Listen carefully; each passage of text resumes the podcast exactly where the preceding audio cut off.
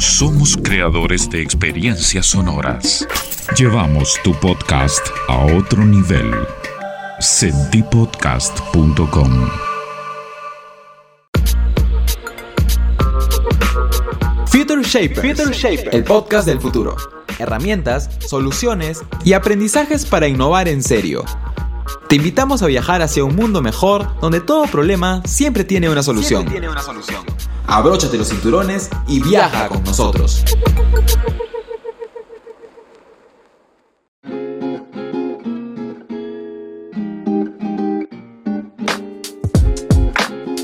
Bienvenidos a este capítulo de Future Shapers, un podcast de Future Lab y Senti Podcast.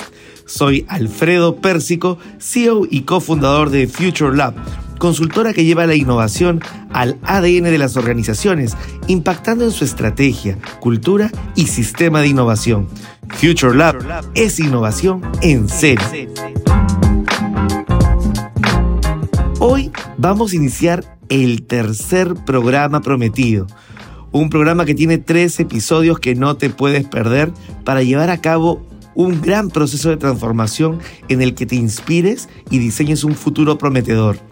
Y claro, nuestro invitado es una persona que nos va a ayudar a hacer que este desafío se haga realidad. Jorge Medina, prospectivista estratégico, quien es cofundador de la iniciativa EPIC y que busca hacer vivir el futuro a las empresas para convertirlas en protagonistas de la creación de lo nuevo.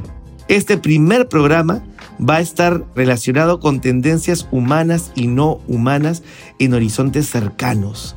En este futuro que está cerquita nomás del core de nuestros negocios. Bienvenido Jorge Medina, es un placer tenerte de nuevo con nosotros después de ese podcast que tuvimos sobre eh, prospectiva y ciencia de datos. Bienvenido Jorge.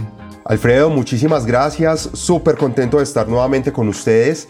Eh, muy agradecido por el espacio y por poder compartir una visión, en este caso una visión de futuro en un horizonte 1, en ese horizonte más a corto plazo desde mm, para, para, poder entender un poco qué necesitan las empresas, desde lo humano y lo no humano, y sean sostenibles en este, digamos, corto tiempo, en, en estos primeros futuros años.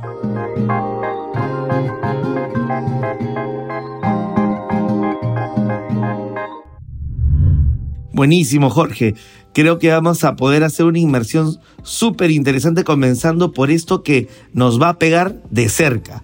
Entonces, estas tendencias humanas que nos van a impactar, ¿cómo van a ser? ¿De, qué tratan? Cuéntanos un poco esto que está a la vuelta de la esquina y que tenemos que apreciar. Bueno, yo, te traigo dos tendencias que son, desde mi visión, las más relevantes que pueden existir o que van a existir dentro de los próximos años y que las empresas deben de tener muy en cuenta. La primera de ellas se llama economía geek.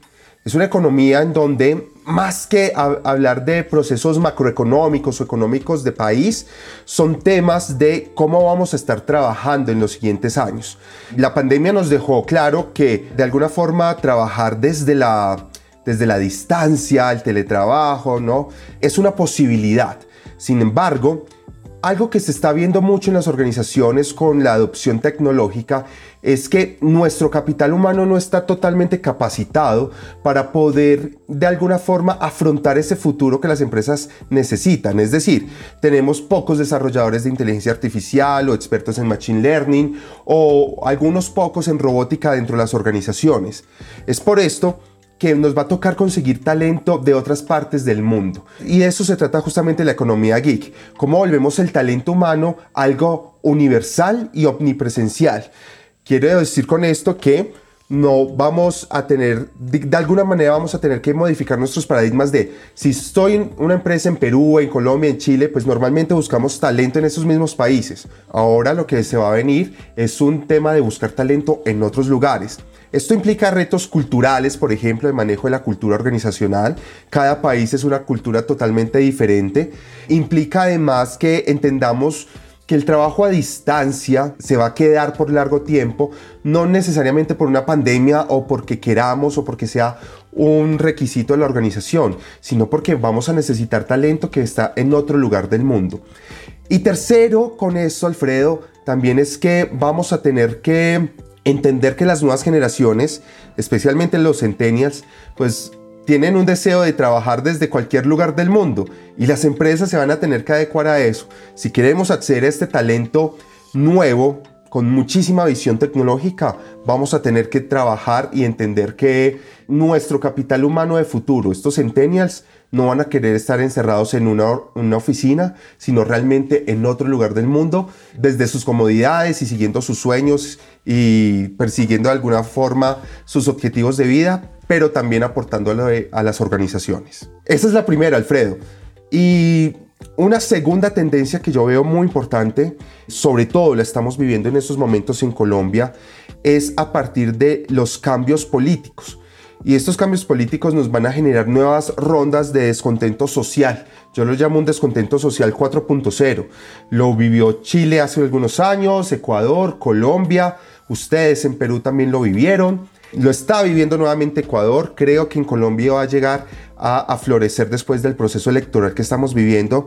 Y esto afecta muchísimo a las organizaciones porque empiezan a generarse paros de camioneros, de transportistas, se empieza a afectar el comercio internacional, por lo tanto eh, se empiezan a afectar las importaciones de materias primas y creo que esto es algo que los empresarios deben de pensar muy a fondo cómo vamos a tener planes alternativos cuando se den esos momentos de descontento social para que no afecten nuestros momentos de productividad y de producción dentro de las organizaciones.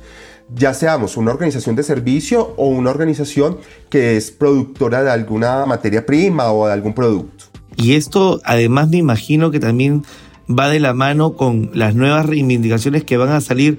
Hay que también anticipar ese tipo de, conflictos sociales que tú comentas, ¿no? Me imagino, por ejemplo, temas relacionados con el agua, con el tema de la tierra y cómo la escasez del recurso hídrico o, los campos de cultivo, por decirlo así, va a ser, ahorita normal lo estamos viendo con el tema de los fertilizantes, ¿no? De la guerra Ucrania-Rusia.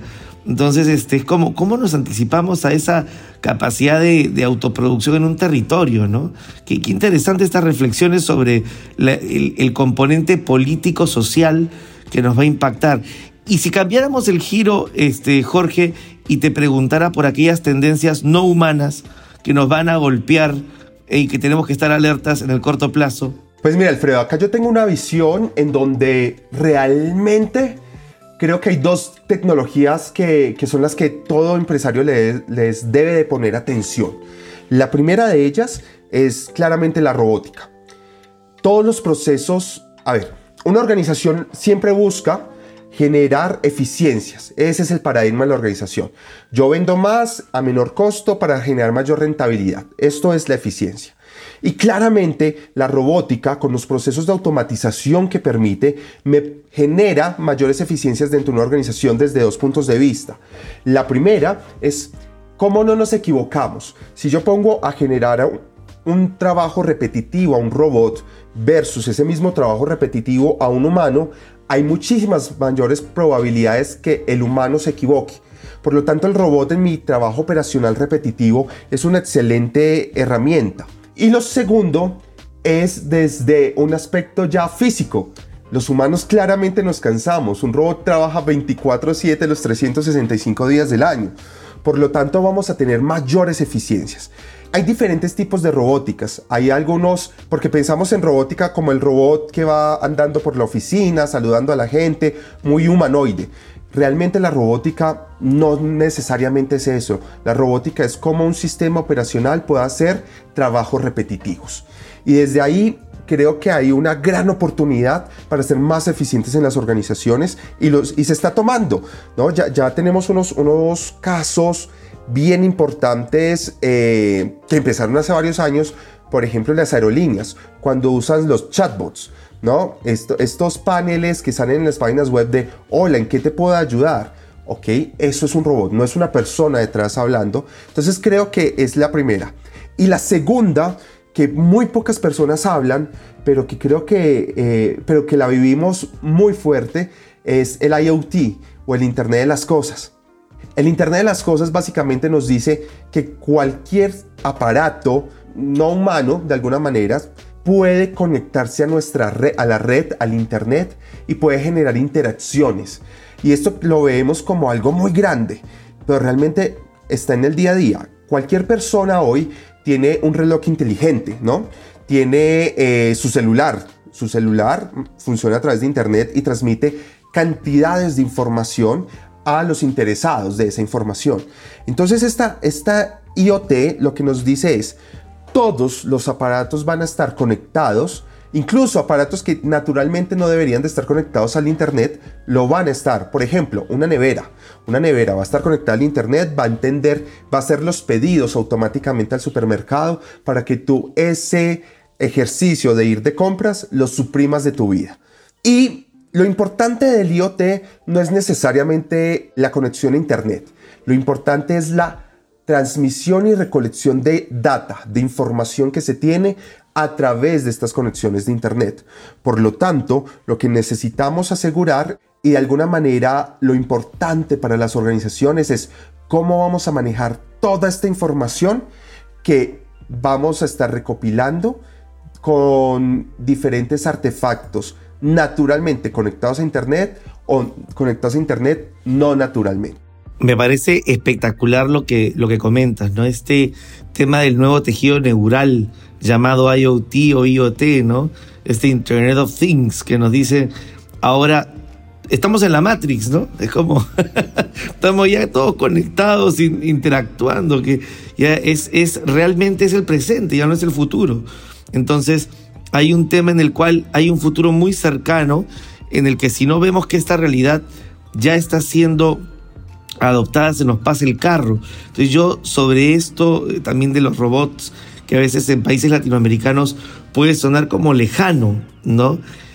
Más bien me gustaría saber qué recomendaciones le podrías dar a las empresas para que se animen a adoptar tecnología y mantener el barco en flote, porque si hay algo que es importante en las tendencias de Horizonte 1, estas tendencias cercanas, es que nos permiten entender con qué el barco se mantiene a flote, cómo tu organización se mantiene competitiva, con estándares que les permita este, estar a la altura de las exigencias emergentes que pueden estar surgiendo en el hoy. Entonces, ¿qué recomendaciones nos das al respecto ahí, Jorge, para mantener el barco en flote?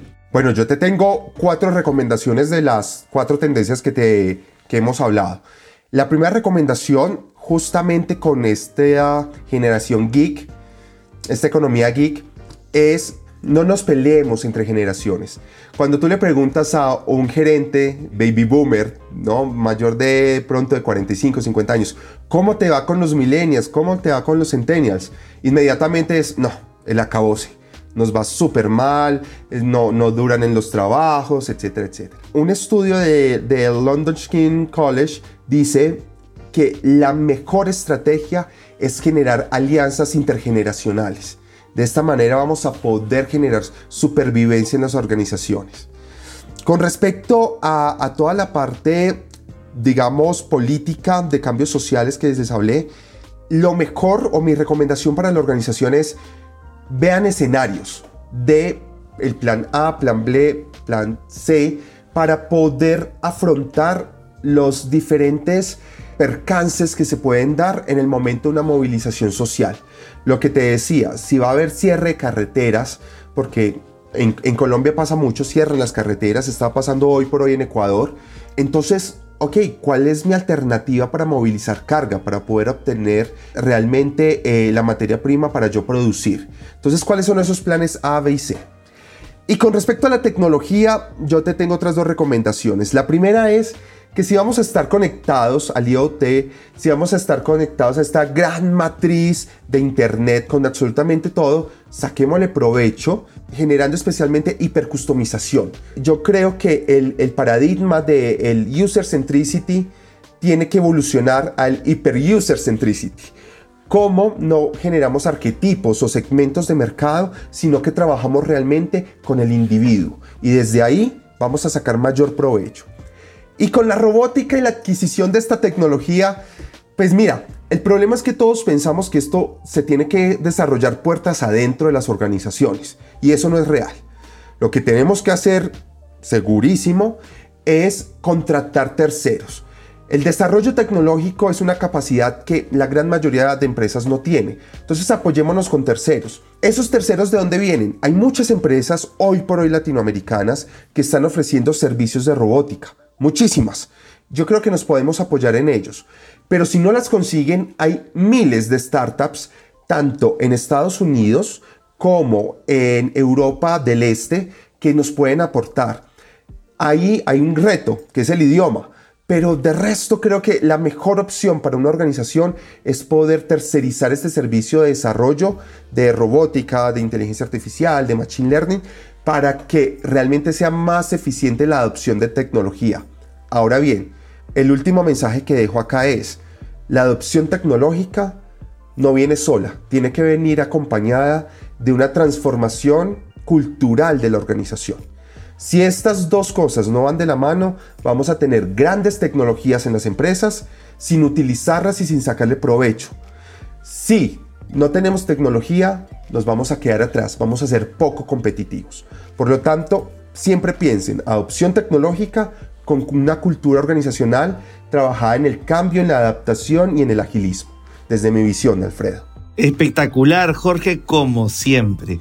Creo que estamos finalizando con broche de oro con estas cuatro recomendaciones que nos has brindado y tenemos que decir hasta pronto, porque después de este primer episodio viene el segundo de este programa de Fuentes de Disrupción.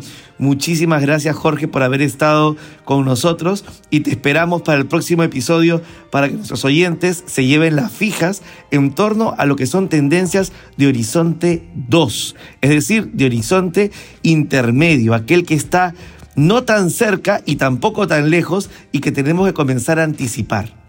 Muchísimas gracias Jorge por estar con nosotros el día de hoy. A ti Alfredo y nos vemos muy pronto para ver más tendencias en ese Horizonte 2. Muchas gracias. Terminó el primer episodio del programa Fuentes de Disrupción aquí en Future Shapers, tu programa favorito para provocar futuros sostenibles. Muchas gracias por quedarte hasta el final. Te invitamos a seguirnos en Spotify, Apple Podcast y todas las plataformas para no perderte ningún episodio y enterarte de todo lo que necesitas saber sobre innovación y futuro. No te puedes perder el segundo episodio donde tendremos accionables para hacer disrupción en tus modelos de negocio y convertir a tu empresa en una organización de futuro. Se viene el episodio número 2 de tendencias de H2, Horizonte 2. Así que si quieres saber más sobre nosotros, www.futurelab.pe, arroba futurelab pe en las redes sociales esto es una producción con Senti Podcast. Los vemos en el siguiente capítulo, Future Shapers.